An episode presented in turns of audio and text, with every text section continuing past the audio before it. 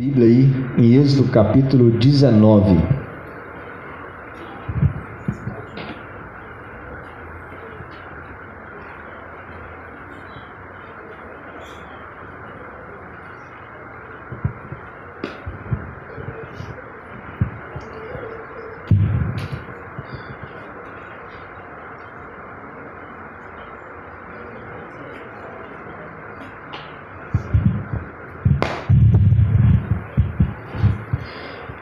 Antes de começar o culto aqui nessa na manhã, a Sandra veio compartilhando comigo aqui sobre a Ana Maria, né? Nossa avó querida, avó da Tati.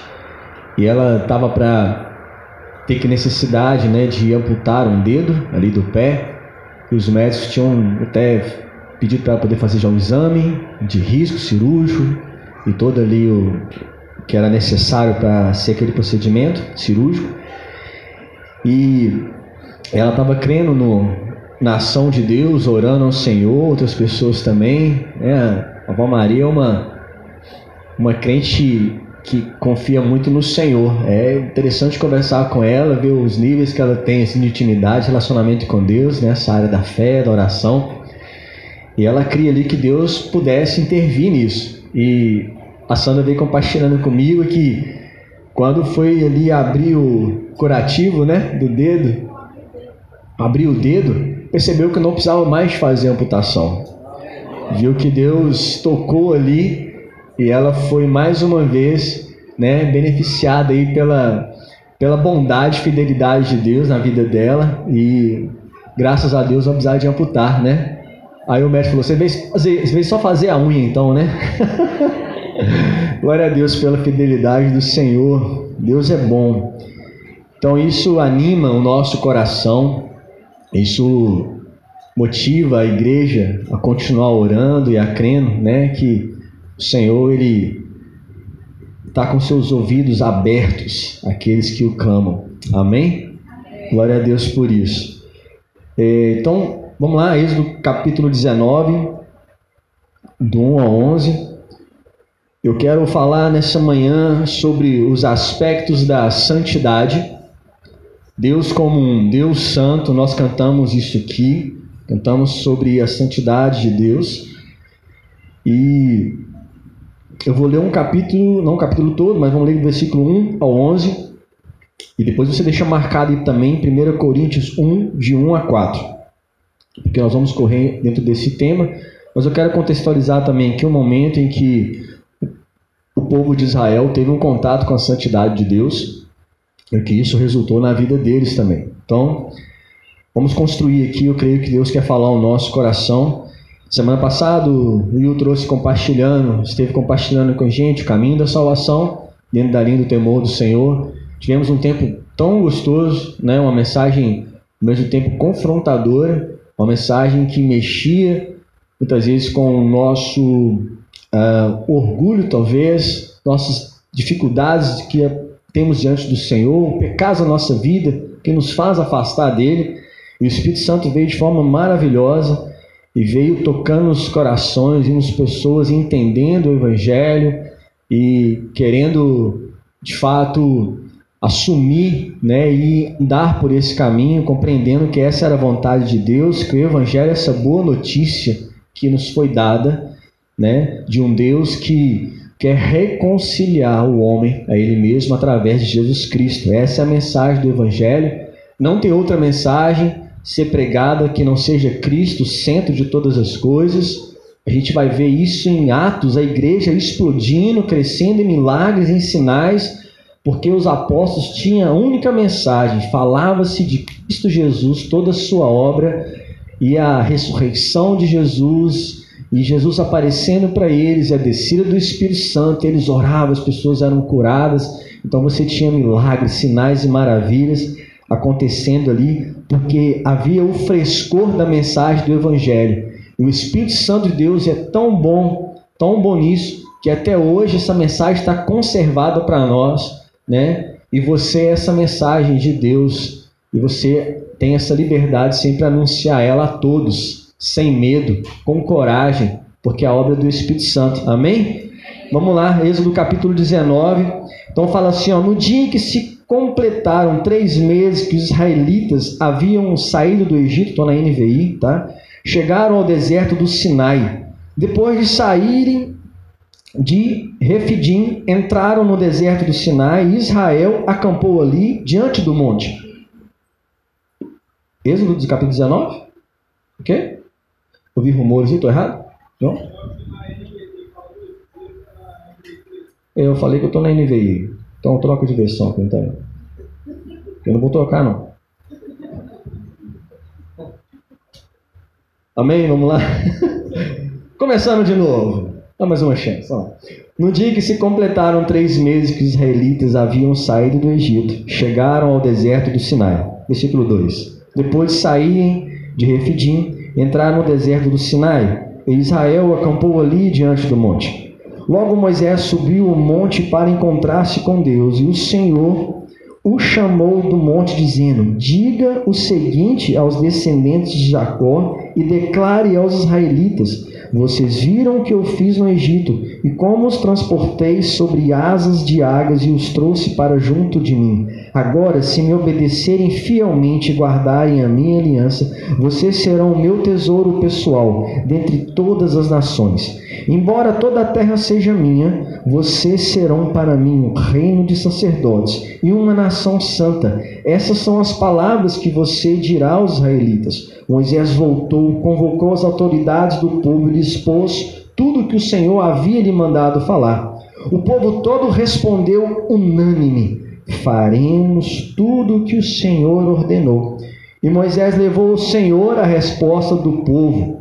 Disse o Senhor a Moisés: Virei a você numa densa nuvem, a fim de que o povo, ouvindo-me falar-lhe, passe a confiar sempre em você. Então Moisés relatou ao Senhor que o povo lhe dissera. E o Senhor disse a Moisés: Vá ao povo e consagre hoje e amanhã. Eles deverão lavar as suas vestes e estar pronto no terceiro dia, porque nesse dia o Senhor descerá sobre o monte Sinai, à vista de todo o povo. Amém? Até aí, 1 Coríntios capítulo 1, do 1 ao 4. Vamos lá, quem está querendo acompanhar aí. Deixa eu pegar aqui também. E fala assim: Paulo, chamado para ser apóstolo de Cristo Jesus, pela vontade de Deus, e o irmão Sóstenes, a igreja de Deus está em Corinto, aos santificados em Cristo Jesus e chamados para serem santos, juntamente com todos que em toda parte invocam o nome do Senhor Jesus Cristo, o Senhor deles e nosso. A vocês graça e paz a parte de Deus, nosso Pai, e do nosso Senhor Jesus Cristo. Sempre dou graça ao meu Deus por vocês, por causa da graça que lhe foi dada por ele em Cristo Jesus. Amados, até aqui eu quero falar sobre esses aspectos da santidade, que eu creio que é uma forma como Deus ele se revela e a intenção do Senhor é santificar o seu povo. Interessante que você vai ver na história do Evangelho, país de Gales, um pequeno, pequeno povo ali na Grã-Bretanha, em 1904, 1905, começou a surgir ali um grande avivamento. Começou ali a surgir uma grande, um grande mover do Senhor. Isso ficou muito conhecido por todos os povos do que estava acontecendo ali né? E a gente vê aqui a Evan Roberts, que foi o pregador da época, que fielmente estava crendo e confiando no que o Espírito de Deus estava fazendo ali naquela, naquele, naquela cidade. E é interessante a, a, o mover de Deus ali, porque você não via muitos sinais e maravilhas.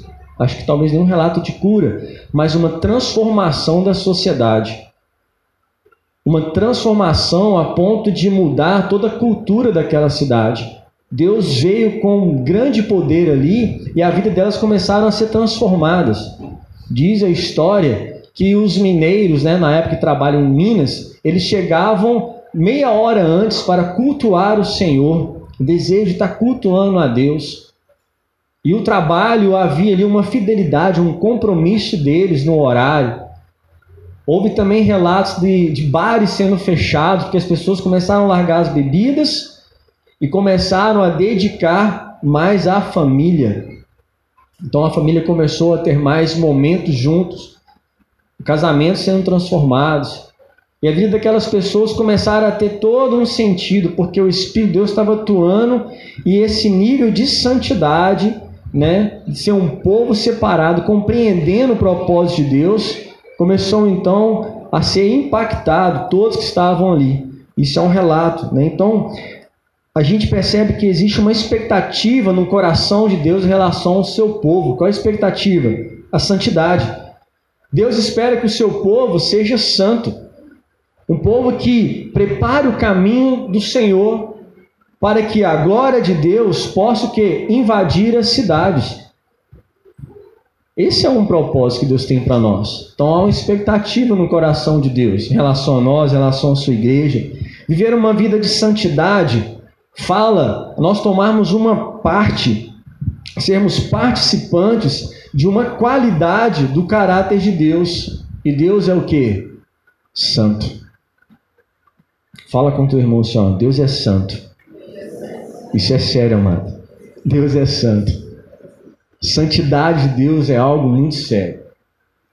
Porque ela nos mostra uma parte do caráter de Deus é Deus chamando um povo a viver em santidade.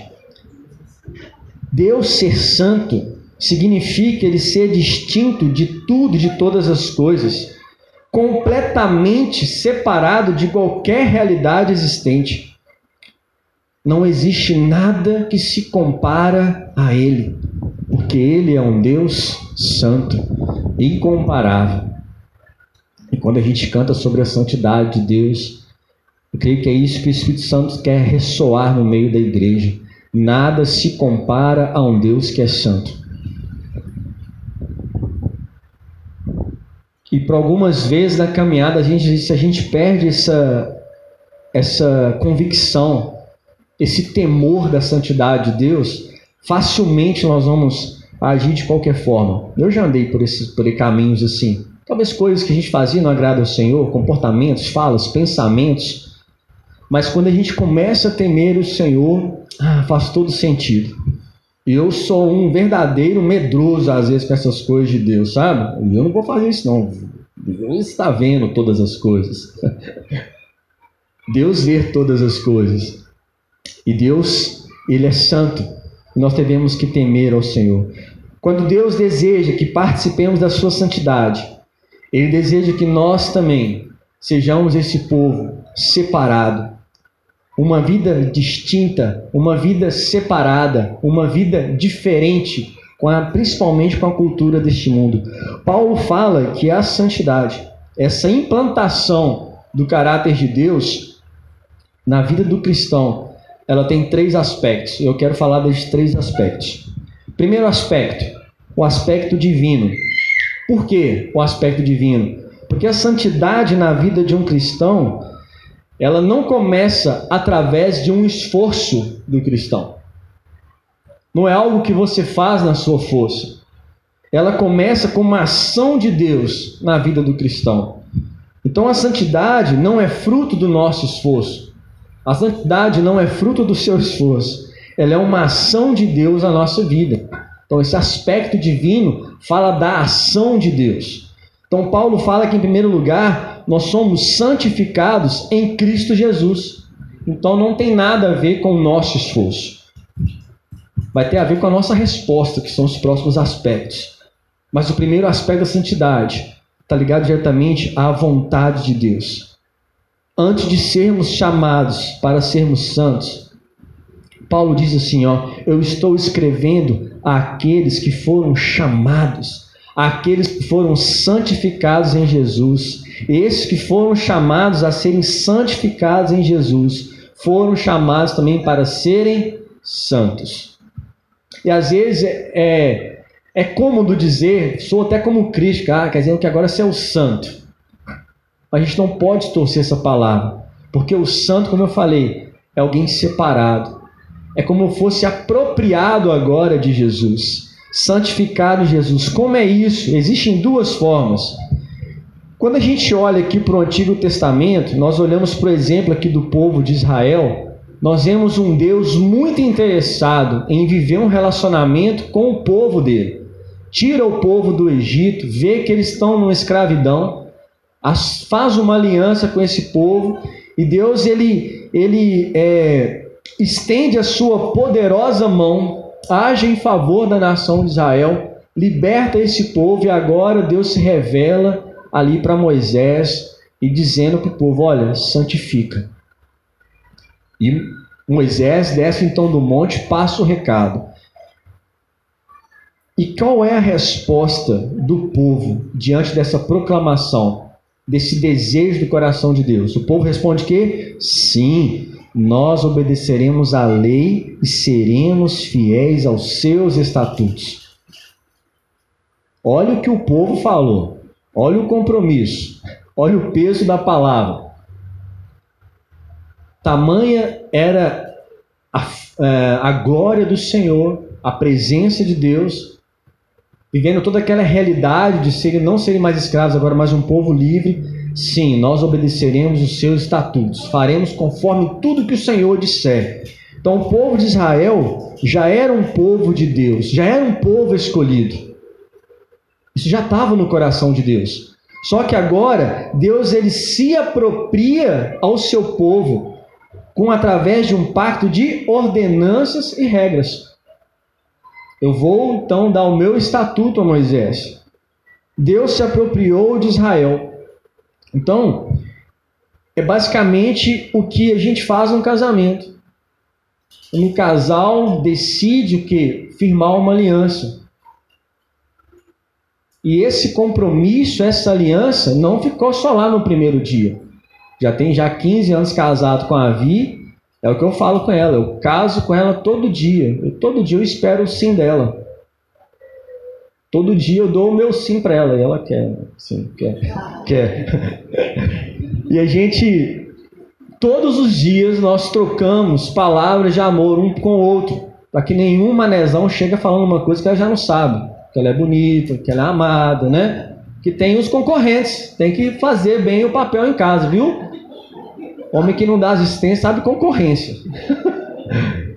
Cuidar, zelar. Mas é uma aliança que não ficou lá no dia 26 de dezembro de 2008, de janeiro de 2008. Quatro PC, né? Quase que esquece. é porque eu nasci em dezembro, então. Ela, e ela é de 27 de janeiro. Aí eu falei, vou, vou me dar de presente para você, amor, no dia 26. Brincadeira. Ela teve chance, mas não quis. Já falou, já bateu a foto aqui já, mano? Então, tem que fazer pose? Porque minhas fotos são as mais detonadas, tem hora, gente. Pega eu falando oração, aquele ó, com boca de ovo. Quando eu ah, a boca aberta. E os caras fazem até pra tirar fotinha num dia desse pregar. Eu tô olhando isso aí no Spotify. gente, olha essa foto, os caras estão marcando a gente. É verdade. E pega a foto da gente e faz um meme no WhatsApp, no grupo dos homens aí, sabe? Fica dando tirinha de rostinho, é desse jeito. O pessoal aqui não, não dá trégua, não. Mas vamos voltar para a mensagem aqui, vamos perder o sentido, não. Então, na verdade, o casamento, isso é uma aliança. Eu me aproprio da Viviane, ela se apropriou de mim através de uma aliança. E o povo de Israel fez isso quando Deus falou: Olha, santifica, porque eu virei até vocês e darei os meus estatutos. E o povo, sim, nós queremos os seus mandamentos, nós queremos seguir todos os seus estatutos. Então tem uma aliança. Deus fez um pacto, Deus se casou com Israel. E por que que Deus é, não ama a idolatria? Como que Deus encara a idolatria?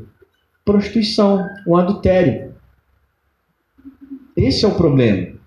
E por anos eu sou do, lá da época do Evangelho, onde que dos evangélicos né, que diziam é, ah, o pentecostalismo principalmente, imagens na casa, isso é, isso é uma idolatria. Mas, amados, é muito mais do que isso. Idolatria é tudo aquilo que toma o lugar de Deus na sua vida. Talvez você está usando o seu corpo como uma forma de idolatria. O seu trabalho, o seu carro, o seu casamento. Idolatra, coloca acima de Deus. E isso para o Senhor é um adultério. Quando Israel disse sim, queremos os seus estatutos, queremos fazer tudo que o Senhor está pedindo para fazer, nós vamos fazer, Senhor, nós estamos contigo. Estou casando com o Senhor. Né? O Senhor, é, nós queremos tudo que vem de ti. E a nação de Israel, diversas vezes, Qual é o problema? Levantava outros deuses. E o Senhor se irava com isso. Então, porque através do pacto firmado no Monte Sinai, Deus se casou com Israel, e Israel se casou com Deus. A mesma realidade acontece comigo e com você. Paulo diz que éramos escravos do pecado, do diabo e do mundo. Ele diz que Deus que é rico em misericórdia. No Antigo Testamento, o pacto foi através da lei, mas no Novo Testamento, o pacto é através da morte do Filho de Deus, através de Jesus. Essa aliança, esse compromisso de sermos santos. O objetivo é o mesmo: se aliançar conosco, se casar conosco. E para quê? Jesus se apropriou de você. Quer dizer que eu sou teu e nós dizemos você é meu. E por que que Jesus cumpriu o propósito de Deus? Simplesmente para isso. Para aquele que aceitar o filho dele, Deus, Deus dizer assim: agora você é meu. E nós respondemos: e eu sou teu. Jesus se apropriou de você. Eu sou da minha amada e ela é minha. Eu sou do meu amado e ele é meu. Jesus se apropriou de mim para que eu possa se apropriar dele. Jesus se apropriou de você para que você possa se apropriar dele. Por isso que a santificação tem esse aspecto divino. Começa com um ato de Deus na história, de Deus se apropriar de um povo para ele. Por isso que Deus tem ciúme de nós. Por isso que o Espírito Santo tem ciúme de nós. Porque é um pacto, é uma aliança. Quando nós entendemos agora já na nova aliança, que é através de Cristo, de Cristo Jesus. Santidade, então, amado, posso dizer que é um ato de apropriação. Você é meu, você me pertence. Todo aquele que é meu me pertence. Todo aquele que está em minha mão, em minhas mãos, ninguém me arrebatará elas somos salvos para pertencer a Jesus. E a pergunta fica, né? De quem é a sua vida? Como você conduz a sua vida? A santidade tem esse aspecto de ato de apropriação. E o Espírito Santo usa o caminho da santidade para nos moldar ao caráter de Cristo. Semana passada, o Gil compartilhou caminho da salvação. Aí começa a história do Evangelho. Mas e agora? Eu entendi o Evangelho, recebo Jesus, legal, aceitei esse desafio, dizer não ao pecado, vou ser fortalecido pelo Espírito, agora continuar a caminhada, vou dizer não às minhas próprias paixões, vou dizer não a mim mesmo, vou carregar a minha cruz, e agora, o que, que eu faço? A proposta do Senhor é essa aí, eu tenho uma aliança com você, você é meu e eu quero exclusividade. Vamos andar em santidade. E o Espírito Santo usa o caminho da santidade para nos moldar o caráter de Cristo. A santidade começa de uma ação de Deus em nós. O segundo aspecto é um aspecto já humano, pessoal. É um chamado para sermos santos. Significa que Deus faz uma parte e a outra parte é: estamos fazendo? Significa que Deus faz toda a obra e nós nos rendemos ao seu senhorio. Abre comigo em Filipenses capítulo 2, de 12 a 13.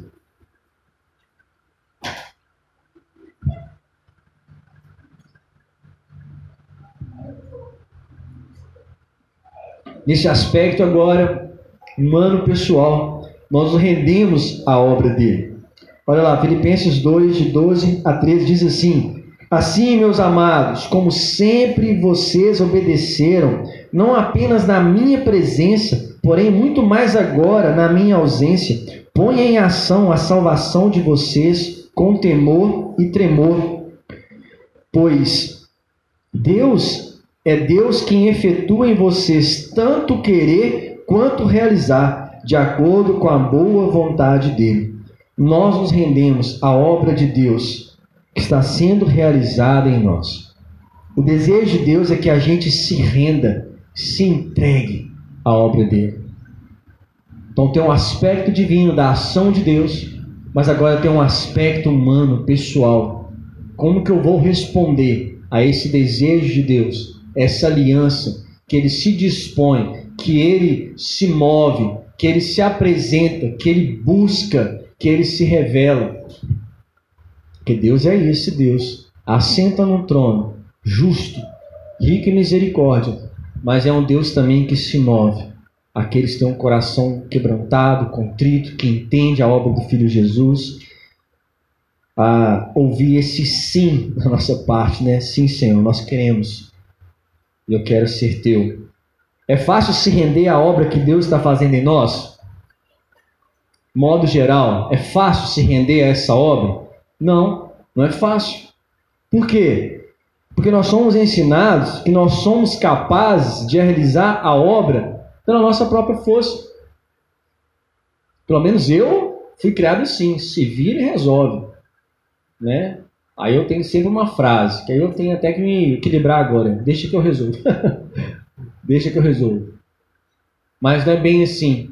E Deus quer ensinar a nós uma dependência. Senhor, como resolver? Senhor, como fazer isso? Isso tem mudado uma realidade que às vezes eu fui criado, fui condicionado, talvez como sobrevivência no mundo. É legal ter sim essa, essa esse posicionamento, né, então essa proatividade, mas é muito melhor depender do Senhor. Porque as nossas orações passam a ser mais sinceras. As nossas orações passam a ser mais eficazes. Porque, como um Deus já sabe de tudo que nós precisamos, ainda nós devemos pedir Ele as coisas. Porque Ele quer ver em nós também uma dependência, uma entrega, uma confiança.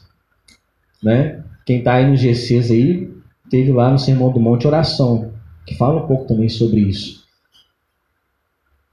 Então, essa dependência de Deus. A santidade de Deus não tem a ver com aquilo que somos capazes de fazer ela tem a ver com o que Deus tem a fazer para nós. Nós precisamos da ação de Deus em nós. Nós precisamos da ação do Senhor a todo momento. É uma dependência. E isso a gente for pegar lá atrás, uma pregação que a Denise, né, teve falando aqui, tia Denise. Alguns gostam de falar tia Denise, eu gosto de chamar de Denise. A Denise esteve pregando para gente, ela falou sobre uma dependência de Deus. Sobre você confessar ao Senhor as fraquezas, dificuldades, não dar essa cara de ser um super cristão, tem que ter resposta para todas as coisas, a todo momento. É irmos até o Senhor e dizer: Senhor, o que você pensa sobre isso? Então você não precisa colocar Jesus debaixo do seu jugo. Nós precisamos abandonar é o nosso jugo. Abandonar isso que a gente traz como um peso. Nós queremos colocar da nossa forma, do nosso jeito. É deixar que Deus nos ensine. Ensine a mim e a você como ser manso, como ser humilde de coração. E de fato a nossa alma vai obter descanso. Amados, olha como é que a gente tem vivido uma correria louca. A maior é uma palavra que tem sido mais evidenciada na boca do cristão, né? De todos nós, correria, mas está na correria. Alguém pergunta assim, alguma novidade? Está a mesma coisa, tudo dentro do cronograma. Nem fala mais que estou na correria, está a mesma coisa. Sabemos que é corrido. Mas e nisso tudo, Deus quer tirar de nós talvez esse peso. Deus quer nos ensinar a sermos como Ele, manso e humilde de coração. Porque nele nós temos descanso. Sabe qual é o nosso papel? Sabe qual é o nosso grande problema? Nós estamos tentando enfiar Jesus debaixo do nosso jugo. E Jesus não vai entrar. Ele não vai cair nessa. O desejo de Deus é: jogue o seu jugo fora. À medida que você se render, Ele vai te ensinar. À medida que você estiver diante do Rei, diante da santidade dele, você se curva diante do Rei da Glória. E a santidade dele é algo único, que só ele pode ser considerado santo. Só ele é santo. Só ele é digno. Então, santidade não tem a ver com observâncias de regras, regulamentos. Santidade tem a ver com caráter. É Deus moldando em nós o caráter de Cristo Jesus. Nessa nossa atitude, nesse nosso movimento, nesse aspecto de então eu me rendo ao Senhor. E o terceiro aspecto, amados, e último, né? Coletivo. Isso é o mais legal. Todos são legais, né? mas isso é legal. O coletivo é que ninguém é santo sozinho. Vou repetir. Ninguém é santo sozinho. O que eu tenho é, visto e presenciado muitas das vezes, é, não preciso contar histórias, porque como a gente é pastor, a gente sabe da vida né, da grande parte da igreja, e a gente compartilha isso, buscando de Deus sabedoria, direção, de como instruir, de como direcionar a vida das pessoas. Mas uma grande parte da grande dificuldade das pessoas de entender a santidade, né, de ser separado, é porque querem fazer as coisas sozinhos. E você não vai conseguir ser santo sozinho. É impossível. De verdade. Porque tem esse aspecto coletivo a verdadeira santidade se revela nos relacionamentos interpessoais. E uma maior dificuldade que o ser humano tem de relacionar um com o outro, de confiar, de caminhar junto, desiste fácil. Não é assim? Vai só comigo. Quem nunca fala, nossa, com vontade de desistir, mas eu venho, eu tenho um propósito. Cadê o meu amor aí? Cadê minha compaixão aí? Vai falar é assim, você tem razão. Então deixa eu mudar isso aqui, me ajuda. Né? Às vezes tem irmãos que têm facilidade de amar, de tudo, mas, mas é uma dificuldade talvez minha também. Às vezes tem, ó, que coisa, tá travado aí, como é que é? Vai ou não vai? Calma, calma, Cristiano. Tô trabalhando, relaciona mais, inverte mais, né? Só como suas filhas, fala mais vezes. Fala diversas vezes, vai ensinando. E isso é ação de Deus também. Deus Deus faz com que os nossos relacionamentos interpessoais revela a santidade dele. Então ele se mostra na maneira com que relacionamos uns com os outros. No trabalho. Olha aí, no trabalho, a dor, desafio tanto. Bater o ponto lá no horário certinho, não defraudar o patrão né, também. Roubar o horário, ficar morcegando, corpo mole. Santidade no relacionamento uns com os outros, não só na igreja, mas fora, na sua casa. Efésios 5, do capítulo, capítulo 5, do 18 ao 21, fala assim, ó. Não se embriaguem com vinho, que leva à libertinagem, mas deixe encher pelo Espírito, falando entre si com salmos, hinos e cânticos espirituais, cantando e louvando de coração ao Senhor, dando graças constantemente a Deus Pai, por todas as coisas, em nome de nosso Senhor Jesus Cristo. O enchimento aqui do Espírito, amado, e essa revelação da santidade, ela tem, primeiramente nessa instância, ela muda a nossa capacidade de falar. A Bíblia fala que nós já passamos a ter salmos, cânticos, hinos espirituais. A segunda coisa que acontece é a nossa disposição de coração, que nós temos aqui agora. Passamos a render graças por tudo. E muda a nossa disposição em relacionar uns com os outros. É o que? Sujeitar uns aos outros no temor do Senhor. E Deus usa esse aspecto do coletivo para tratar em nós. E tem a ver com santidade. De verdade. Objetivo do Senhor é nos fazer cada vez mais parecido com Ele, com seu Filho Jesus. Então, se na sua boca se acha mais murmuração do que louvor, se o seu coração está mais treinado para o caos do que a graça, ou se a sua disposição para relacionar, relacionar uns com os outros é para ser servido e não servir, falta espírito então. Aí falta de verdade o Espírito Santo. Porque o enchimento do Espírito, ele desemboca, ele faz encher. É esvaziar de nós mesmos para encher mais dele. E o relacionamento uns com os outros é, é algo que trabalha tanto no nosso caráter Às vezes a gente fica de birrinho com outro caso de uma bobeira tão pequenininha. Eu quero dizer para você, tipo assim, sabe que eu, sabe que quando Jesus me chamou para o pastoreio, mas lá no meu início, lá atrás, eu tinha uma grande dificuldade com liderança da igreja. Eu não entendia bem as coisas, aí Deus colocou pessoas no meu caminho para ir me mostrando verdades, moldando o caráter. Continuo nesse processo. Sabe por que eu disse sim para o pastoreio? Porque me falaram que eu não tinha que ser perfeito. Eu falei, obrigado, isso é importante, porque eu vou errar, eu vou cometer alguns erros. E eu preciso do relacionamento uns com os outros para me ajudar a ser mais parecido com Jesus. E por diversas vezes, minha caminhada cristã, homens de Deus ou quem começou no início da igreja, chega e eu queria te falar, dar um toque, Cris. Fala, brother. Isso, isso, isso. Pô, amém. Então me perdoa. Ora por mim. Isso mudou a minha vida.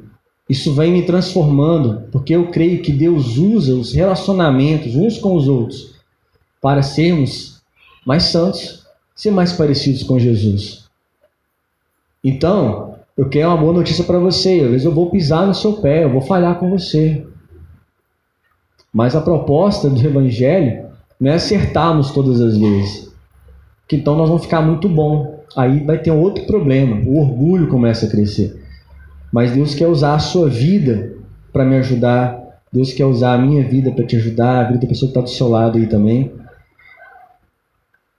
Então nós vemos aqui uma ação de Deus. Deus se apresentando como santo. Primeiro, no aspecto divino.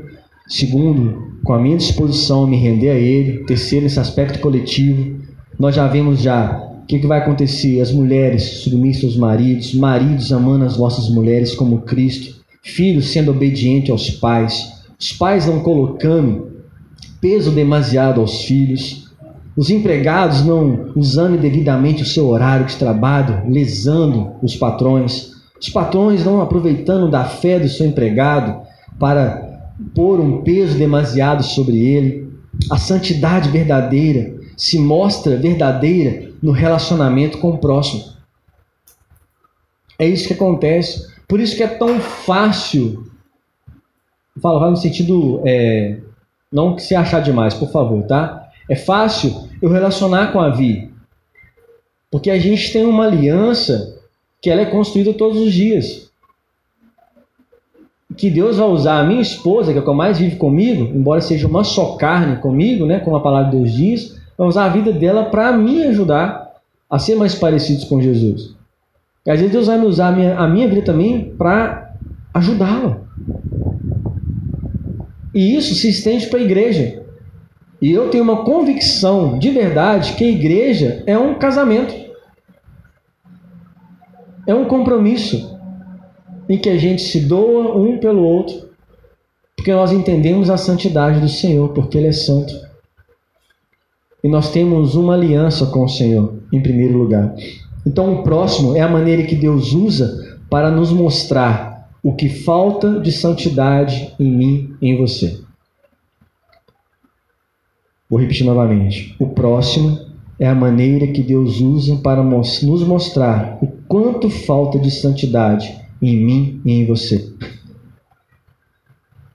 Às vezes as verdades vão doer. Gente, tem hora que a Vivi fala umas coisas comigo que machuca assim. Não no. Né, que ele, oh, fiquei chateado, não, mas, poxa, é para o meu crescimento. Eu preciso ouvir isso. Mas é uma verdade que vem com verdade e amor, porque me ama. Existe uma aliança. E a igreja é assim também. É uma igreja, a família. Mike falou isso super bem na palavra dele de domingo sobre a família, os aspectos da família, igreja.